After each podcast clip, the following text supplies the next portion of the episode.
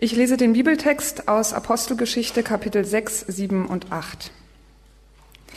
Stephanus aber, voll Gnade und Kraft, tat Wunder und große Zeichen unter dem Volk.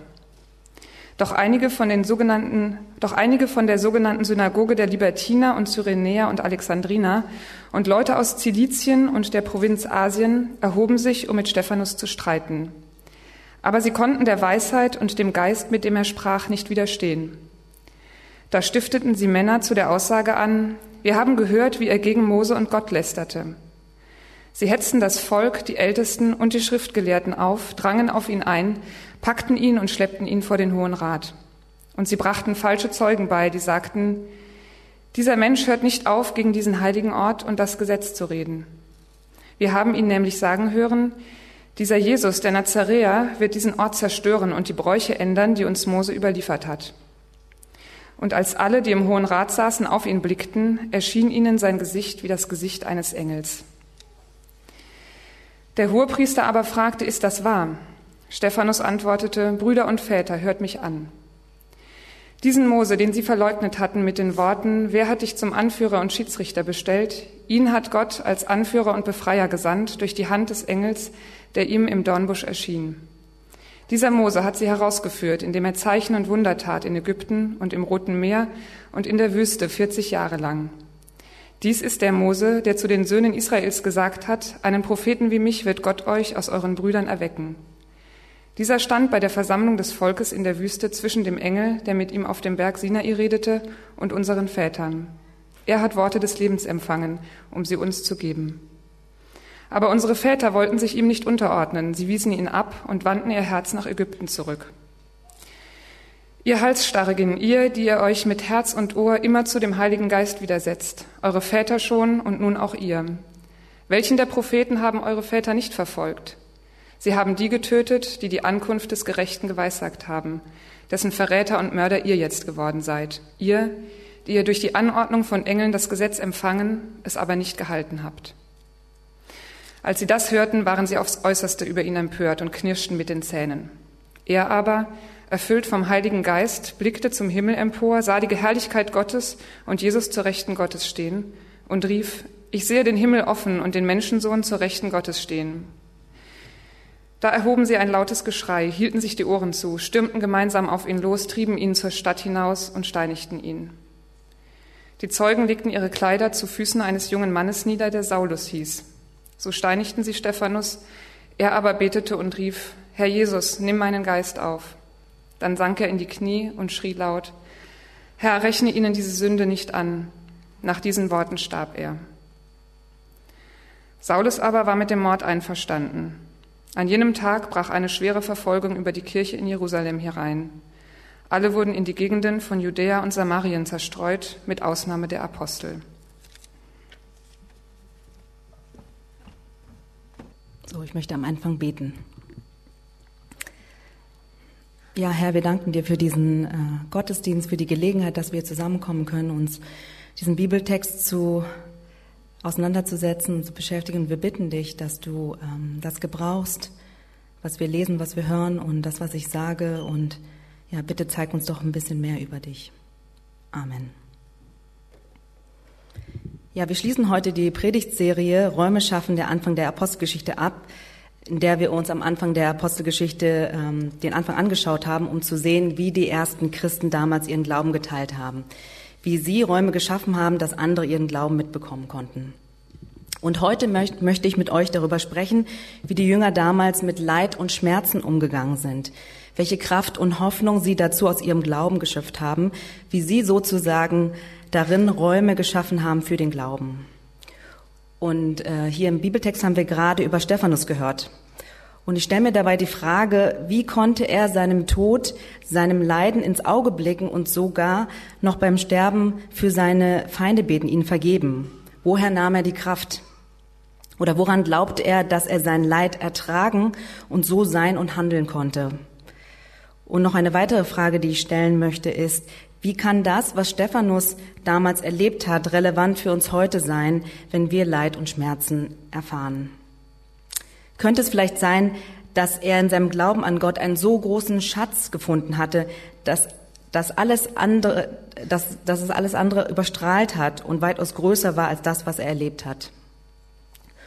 Und mir ist bewusst, dass Leid ein sehr großes und komplexes Thema ist mit vielen Facetten.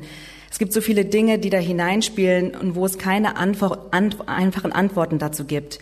Und ich will auch keine Pauschalantworten auf unseren Umgang mit Leid geben. Es soll keine Quick-Fix-Lösung sein, sondern es soll ein Versuch sein, aus dem, was die Christen damals und ganz konkret Stephanus erlebt hat, einige für uns vielleicht hilfreiche Hoffnungsperspektiven zu geben und für, äh, für unseren Umgang mit unserem persönlichen Leid. Und ich möchte das in drei Schritten tun, um dahin zu kommen. Als erstes möchte ich über unseren Umgang mit Leid sprechen. Dann möchte ich Stephanus anschauen, was er geglaubt, was er gesehen und welche Auswirkungen sein Leiden hatte. Und drittens darüber sprechen, was wir daraus ziehen können. Zunächst über unseren Umgang mit Leid. Es soll also heute nicht um dieses allgemeine Leid in der Welt gehen, welches real ist. Gerade jetzt, wo so viele politische Unruhen herrschen, Ungerechtigkeit präsent ist in den Medien, das wäre eine andere Predigt, sondern es soll um unser persönliches Leid gehen. Und nun ist es so, dass wir nicht annähernd so krasses erleben, wie wir gerade in diesem Bibeltext gehört haben. Wir haben draußen strahlenden Sonnenschein, eigentlich perfektes Badewetter. Ich bin erstaunt, dass äh, eigentlich so viele Leute hier sind. Ähm, und ich weiß nicht, wie es euch geht, mir geht es zumindest so, diese krasse Situation, die Stephanus erlebt hat, erscheint mir viel zu fern von meinem Berliner Alltag. Und wir hören von Ländern in der Welt, da sieht die Situation ganz anders aus. Da gibt es sehr wohl Szenarien, die vergleichbar sind mit die der von Stephanus wo Menschen verfolgt werden, unterdrückt werden, missbraucht werden, wo sie ganz offensichtliches Leid erfahren und wo existenzielle Not herrscht. Aber wir brauchen gar nicht so weit weg von uns schauen, sondern auch hier in unserem Land, in unserer Stadt gibt es psychisches Leid und ganz konkrete Not. Und ich denke, jeder von uns kann sich damit identifizieren, schon mal Leid in welcher Form auch immer erfahren zu haben. Leid betrifft uns alle, früher oder später, in welcher Form auch immer seelischer, körperlicher oder materieller Natur. Es ist ein fester Bestandteil unserer Welt und die Bibel spricht hier von einer gefallenen Welt. Leid ist etwas, was jeden betrifft, selbst verschuldet oder von anderen angetan oder es passiert einfach so, in unserem Sprachgebrauch bekannt als Schicksalsschlag. Zum Beispiel eine plötzliche Krankheit, die diagnostiziert wird an einem selber, an einem Partner, an einem Familienmitglied, am eigenen Kind oder der Tod eines Menschen, den wir lieben finanzielle Not durch unwirtschaftliches Handeln eines Geschäftspartners, den wir bis jetzt vertraut haben, der Zerbruch einer Ehe, obwohl man so viel investiert hat, all die Jahre und der Partner gibt auf und geht. Und es sind zum Teil Dinge, die wir nicht beeinflussen können, weil andere daran beteiligt sind. Eine Frau, die sich Kinder wünscht, aber bisher keine bekommen konnte, oder jemand sehnt sich schon seit Jahren nach einem Partner und doch bleibt dieser Partnerwunsch unerfüllt. Und solche tiefen, unerfüllten Wünsche, Sehnsüchte können zu einem Schmerz werden, dass wir darunter leiden. Und was sind unsere Strategien, unser Umgang mit Leid oder welche Erklärungen gibt unsere Gesellschaft, unser Umfeld für Leid, was einem passiert? Vielleicht hören wir Dinge wie, das ist doch ungerecht, das hat er nicht verdient. Das ist so wie seine Art Anklage gegen Gott, an dem man eigentlich selbst nicht glaubt. Oder eine selbstgerechte Reaktion, wenn es einen selber betrifft, ich habe das nicht verdient. Aber es gibt auch das Gegenteil, eine ziemlich harte Antwort. Man sagt, der ist selber schuld. Oder diese Art Karma-Gedanke, what comes around goes around. Das, was man reingibt, kommt auch raus oder irgendwann holt es einen ein.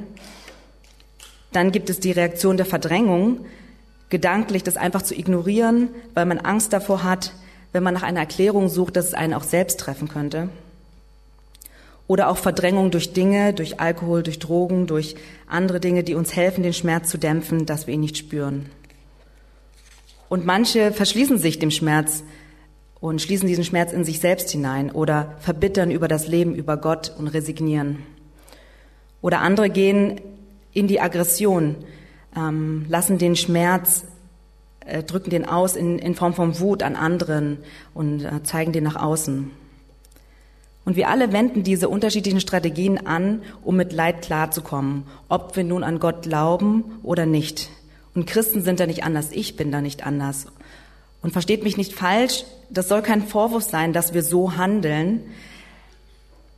Ähm, unsere Reaktion auf Leid mit Wut und Enttäuschung ist menschlich. Es geht darum, wie wir langfristig mit Leid umgehen und uns damit auseinandersetzen. Leid ist ja nicht etwas, was wir uns herbeiwünschen. Es ist, was wir vermeiden wollen, wenn möglich. Und es ist nichts, was wir jemanden wünschen. Ist ja klar, wer leidet schon absichtlich gerne oder läuft ganz offensichtlich ins offene Messer. Aber ich frage mich, warum wir manchmal so auf Leid und Schmerzen reagieren und warum wir uns so sehr darum bemühen, Leid und, Leid und Enttäuschung zu vermeiden. Und ein paar Gedanken dazu. Ist es vielleicht, weil wir so eingenommen sind von unserem Sicherheitsdenken, ständig alles absichern zu müssen, unter Kontrolle zu haben? Vielleicht weil wir Angst vor Leid haben, Angst davor haben, dass man unsere Schwäche sieht. Oder weil das Leid aufdeckt, dass wir doch keine Kontrolle über das Leben haben. Oder weil wir es vielleicht als eine Selbstverständlichkeit sehen und erwarten, dass es uns gut geht. Und diese fordernde Haltung äußert sich dann auch gegenüber Gott aus, indem wir meinen, dass wir die, dass wir die, die an Gott glauben, ein schmerzfreies und möglichst leidfreies Leben verdient hätten, dass Gott uns das schuldet. Und wie steht das im Verhältnis zu unserem Glauben an Gott? Der christliche Glaube sagt, dass gerade die Erfahrung von Leid und Schmerz der Weg ist, Gutes zu erfahren, Gutes zu bewirken. Es geht keineswegs darum, Leid zu vermeiden. Wenn sogar Christus, der für uns so viel Leid erfahren hat, das so erlebt hat, wieso sollten wir meinen, dass wir von dem Leid verschont werden? Und wenn es um unser persönliches Leid geht, kommen wir nicht drum herum, uns die Frage zu stellen, wie das im Verhältnis mit dem Leid in der Welt steht. Und es wirft Fragen über Gott und über den Sinn des Ganzen und seine Güte auf, gerade wenn wir betroffen sind. Äh, in der aktuellen Zeit gibt es ein Interview mit Nikolaus Schneider und seiner Frau, die mit Krebs diagnostiziert wurde. Und aufgrund ihrer Krankheit ist Schneider von seinem Ratsvorsitz der evangelischen Kirche zurückgetreten. Und in diesem Interview sagen beide etwas über Gottvertrauen. Und ihr findet das Zitat auf Seite 2. Und ziemlich am Ende antwortet Nikolaus Schneider auf die Frage, was heißt für Sie Gottvertrauen? Und er sagt, Gottvertrauen ist für mich die Gewissheit, dass ich einen Ansprechpartner habe, was immer geschieht. Ich glaube, dass Gott es gut mit mir meint und mir keine schlimmen Krankheiten schickt, um mich zu prüfen, sondern dass er durch die tiefen Täler mit mir hindurchgeht. Gott ist kein Willkürherrscher, sondern der, der mich am Ende trägt. Und seine Frau antwortet, wie kann Gott zulassen, dass jetzt in Israel und Palästina geschieht, in Syrien, in Sudan, in Nigeria? Angesichts des Elend in der Welt ist ja meine Erkrankung Peanuts. Ich glaube, dass Gott sich nicht verrechnen lässt mit irdischem Glück, irdischem Erfolg, irdischer Gesundheit. Gottvertrauen über den Tod hinaus bedeutet, dass Gott die Tränen abwischen wird von dem Säugling, der an Hunger stirbt, von der Frau, die von der Bombe zerfetzt wird, ich glaube, dass es ein unzerstörbares Leben gibt, das unser irdisches weit überschreitet. Aber ich nehme mir die Freiheit, jetzt bei unserem morgendlichen Gebet darum zu bitten, dass ich die Krankheit gut überstehe. Und ich finde, die Aussage der beiden bringt stark zum Ausdruck, in welchem Spannungsfeld sich unser Glaube bewegt, wenn es um Leid geht. Der Glaube an Gott, der sich nicht mit dem irdischen Glück verrechnen lässt, sondern über den Tod hinausgeht und der uns durch das Leid durchträgt und den wir bitten können, für hier und jetzt Dinge gut zu machen. Und in diesem Glauben steckt so viel Kraft und Hoffnung, die durch das Leid tragen kann, wie wir es auch bei Stephanus sehen. Woran hat er geglaubt und was hat er gesehen und was hat sein Leiden bewirkt? Stephanus wird hier in der Bibel als besonderer Mensch in der Apostelgeschichte beschrieben. Er war als einer der sieben Helfer für die Apostel eine wichtige Person in der Gemeinde Jerusalem. Er wird beschrieben als einer, der vom Geist Gottes und von Weisheit erfüllt war und jemand, der einen festen Glauben hatte.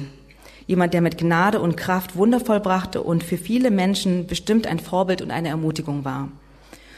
Und er wird nun vor Gericht gebracht, indem man ihn fälschlich vorwirft, gegen Gott und Mose zu lästern und hält vor dem jüdischen Rat eine lange Rede, in der er die Geschichte Gottes mit dem Volk Israel durchgeht und zwei Fragen beantwortet. Und lasst mich das kurz für euch zusammenfassen, denn in Bibeltext seht ihr nur einen kleinen Auszug daraus.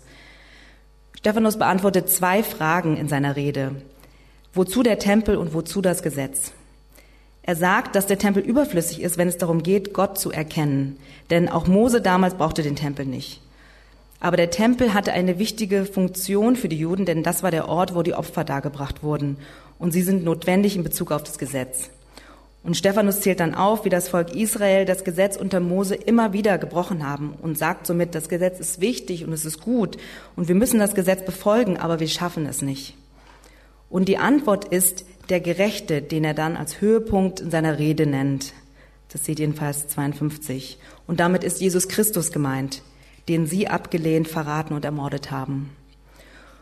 Und wie sie auch alle diejenigen abgelehnt und verfolgt haben, die vor Jesus kamen, als Vorbereiter und Ankündiger von Jesus.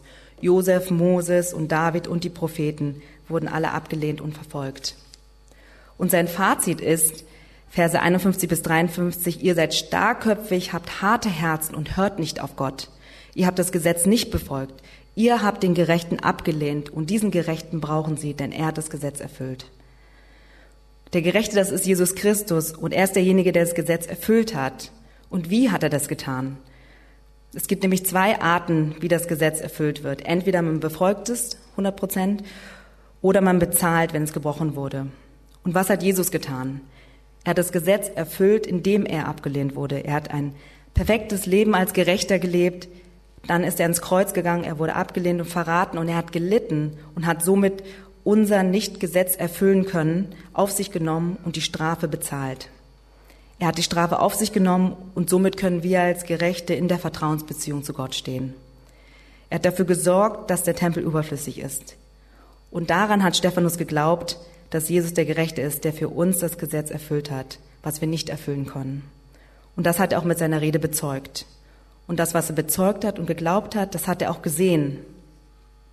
Denn wir sehen dann weiter in dieser äußersten Lebensgefahrsituation, wo die Konsequenzen seiner Rede ganz offensichtlich waren, schaut er zum Himmel und bekennt vor seinen Gegnern, was er da sieht. Und er sagt, ich sehe den Himmel offen und den Menschensohn zur Rechten Gottes stehen.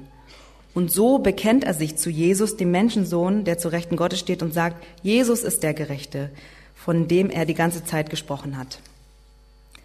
Und nach diesem Bekenntnis sind seine Gegner außer sich und wollen ihn töten. Und selbst im Sterben betet er zu Jesus, dass er ihn aufnimmt und betet für seine Feinde. Im Bibeltext lesen wir, dass Stephanus erfüllt war vom Heiligen Geist, so erfüllt und überzeugt von Jesus, den er zur Rechten Gottes stehend sieht. Und dass Jesus hier steht, ist noch interessant. Denn in der Bibel wird Jesus oft als sitzend zur Rechten Gottes erwähnt. Und hier sieht Stephanus ihn aber stehend. Und das ist ungewöhnlich. Und ein Bibelkommentar erklärt, dass während Stephanus Jesus vor den Menschen bezeugte, Jesus vor Gott steht und ihn bezeugt, also für ihn einsteht als der Gerechte. Das heißt, in dem Moment, als Stephanus in einem weltlichen Gerichtssaal vor Anklage stand, war ihm das, was Jesus für ihn vollbracht hatte, vor Gott weitaus wichtiger. Das hat alles überstrahlt und ihm eine Perspektive gegeben, die ihn über den Tod, die, die für ihn über den Tod hinausging. Ein unzerstörbares Leben, was das Irdische weit überschreitet. Und erfüllt von dieser Hoffnung konnte er auch sein unmittelbares Leid erdulden und sogar für seine Ankläger beten. Das muss eine Wahrheit für ihn gewesen sein, die nicht nur, die er nicht nur vom Kopf her wusste, sondern war durch den Heiligen Geist tief in seinem Herzen verankert. Und sein Leben und Sterben hatte auch Auswirkungen auf sein Umfeld und für die Nachwelt. Am Ende des Kapitels sehen wir, wie Lukas, der Autor der Apostelgeschichte, beschreibt, wie ein Namm, wie ein Mann namens Saulus anwesend war und das alles gehört und gesehen hatte. Und dieser Saulus, da noch einer der größten Verfolger der Christen, der dann später zum Glauben kommen sollte und zu dem Apostel der Gemeinde Christi werden wird. Und in seinen Lehrbriefen an die Gemeinden, das, was wir im Neuen Testament in unserer Bibel haben, soll, da sollte sich das, wovon Stephanus in seiner Rede gesprochen hat, über den Gerechten Gottes, über Jesus Christus, das wird sich da wiederfinden und für die Gemeinden ein zentraler Glaubensgrundsatz werden. Und weiter schreibt auch Lukas davon, dass nach dem Tod von Stephanus die Verfolgung der Kirche in Jerusalem begann. Jesus hatte seinen Jüngern aufgetragen, in die Welt hinauszugehen und von ihm zu erzählen, weil das, was er für die Menschheit getan hatte, für alle war und nicht nur für die Juden. Aber bis zu diesem Zeitpunkt hatten sie Jerusalem nicht verlassen. Und Gott gebraucht nun die Verfolgung und den Tod von Stephanus zum Wachstum seiner Gemeinde, das Reich Gottes. Und der Glaube wird sich von dort aus in die umliegenden Gebiete und Länder verbreiten und bis in die ganze Welt hinausgehen. Aber was bedeutet das für uns? Mein letzter Punkt, was können wir daraus ziehen? Zugegeben, nach dieser Beschäftigung mit Stephanus, was bleibt ich möchte kein Leid und ich wünsche mir auch nicht so was annähernd ähnlich krasses, schmerzhaftes und gefährliches zu erleben wie Stephanus. Und das wünsche ich auch niemanden von uns. Ich habe es ehrlich gesagt lieber bequem und einfach und bin zufrieden, wenn das Leben so läuft, wie ich es mir vorstelle und ich gute Dinge erlebe. Aber trotzdem ist da die Sehnsucht danach, dass mein Glaube und Vertrauen an Gott tatsächlich für mich persönlich zu dem wird, was ich nicht mit irdischem Glück verrechnen kann und wo mir der Glaube wirklich eine Hoffnung über den Tod hinaus wird, ganz persönlich und nicht nur so abstrakt.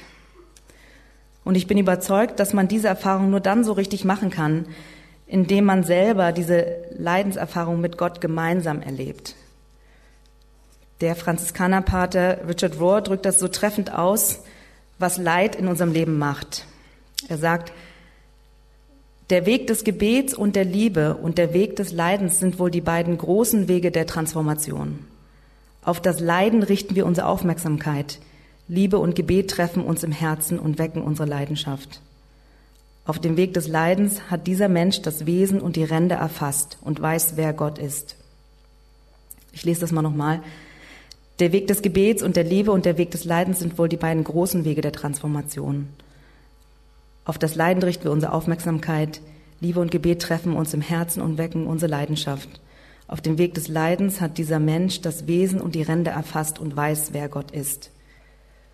Und ich bin mir sicher, wir alle haben schon Leid in verschiedenen Formen erlebt.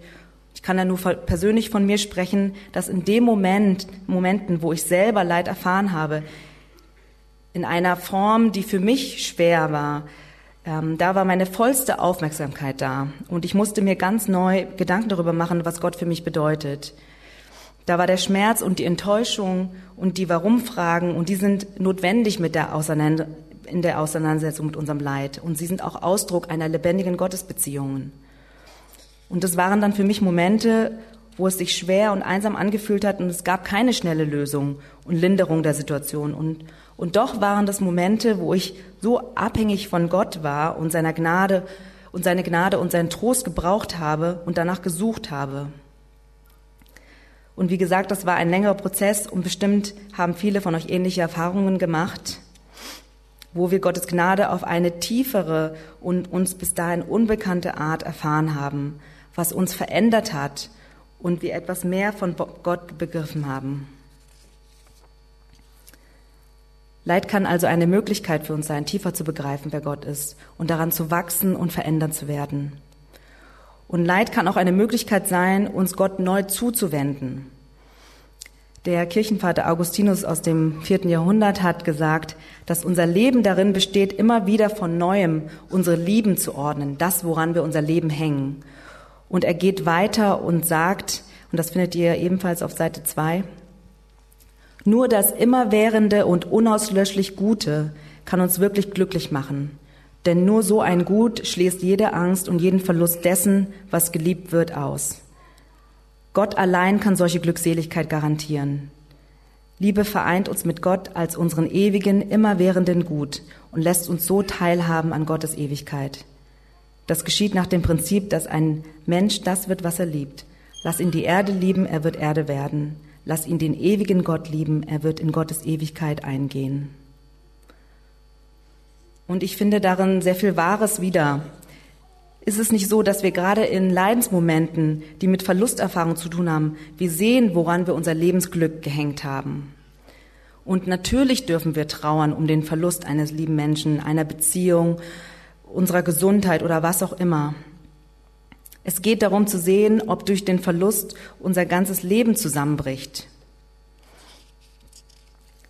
Jedes Mal, wenn wir Leid erfahren, sehen wir, dass wir vielleicht unser Lebensglück doch an etwas, an etwas gehängt haben, was nicht immerwährend oder unauslöschlich ist. Und das Leid in dem Moment gibt uns die Chance, die Möglichkeit, unsere Augen auf das zu richten, was unzerstörbar und unvergänglich ist, nämlich Gott und ihn zu unserem Lebensglück zu machen, zu unserer Liebe. Und das zu sehen, was Stephanus auch gesehen und bezeugt hat, Jesus Christus, der ewige Gott, der Gerechte, der uns unendlich liebt und für uns, und für uns einsteht. Und es ist klar, wir können Gott niemals perfekt lieben. Das ist menschlich. Und es passiert immer wieder, dass wir unser Lebensglück an andere Dinge, unsere Gesundheit oder Effektivität, an einen Partner, an Job oder an etwas Materielles hängen. Aber das Leid oder die Erfahrung von Lust gibt uns dann die Chance, unsere Lieben oder Prioritäten neu zu ordnen und durch Gebet und durch den Heiligen Geist, durch die Anbetung uns danach zu sehnen, was Stephanus gesehen und erkannt hat. Und ich möchte uns ermutigen, Leid anzunehmen, wenn es passiert und es als eine solche Chance wahrzunehmen, uns Gott neu zuzuwenden, ihn zu sehen als unser Lebensglück und dann darauf zu vertrauen, dass Gott, so schwer auch unser Leid, unser Schmerz zu ertragen sein mag, er durchträgt. Er, der selber für uns größtes Leid ertragen hat und dafür sorgen kann, so wie Jesu Leiden am Kreuz für uns zur Rettung und zu etwas Wunderbarem wurde, Gott auch unser Leiden zu etwas Gutem gebrauchen kann. Und nicht immer erleben wir dieses, leben wir dieses Gute, was daraus wächst. Und vielleicht erleben wir es auch nicht in unserem Leben. Und an Stephanus Leben sehen wir auch, das Leid wird nicht aufgehalten. Für ihn bedeutet es der, der Tod. Und bei uns ist es auch so, wenn wir Leid erfahren, dass wir erleben, wie etwas, wie etwas abstirbt. Der Verlust ist da und bleibt eine Realität. Und selbst wenn Heilung passiert, eine Erinnerung, eine Narbe an das Leid bleibt. Und es geht auch nicht darum, das Leid zu verherrlichen oder gut zu reden. Es macht unser Leben schwer. Und trotzdem gibt uns der Glaube Hoffnung, auf Gott zu vertrauen, dass Gott derjenige ist, der etwas Gutes bewirken kann, jetzt oder in der Ewigkeit. Und wie auch immer. Und wir nicht das Leid zu etwas Gutem machen müssen. Es gibt ein Lied, das wir immer mal wieder im Gottesdienst singen und für mich drückt das so diesen Wunsch und die Sehnsucht danach aus, Gott zu unserem Lebensglück zu machen. Und ich wünsche mir, dass das ein Gebet für, von uns allen werden kann in Momenten der Sicherheit und wenn wir Leid erfahren. Und damit möchte ich schließen. Bist mein Schirm und meine Sicherheit, mein Gott, der mich von Schuld befreit, zu einem Leben, das nicht mehr vergeht. Leitest mich mit deinen Augen, dir will ich mich anvertrauen. Mein Lebenshaus baue ich auf deinen starken Fels. Mein Gott, ich spür deinen gnädigen Blick. Nimm ich den falschen Weg, ziehst du mich zu dir zurück, mein Seelenheil und Glück. Weder Sturm noch dunkle Flut erstickt in mir die Lebensglut, hast Ewigkeit am Grunde meines Seins geschürt. Und sinkt mein Kahn am jüngsten Tage, sinkt er nur an dein Gestade, großer Gott, hab Kurs auf deine Welt gesetzt. Amen.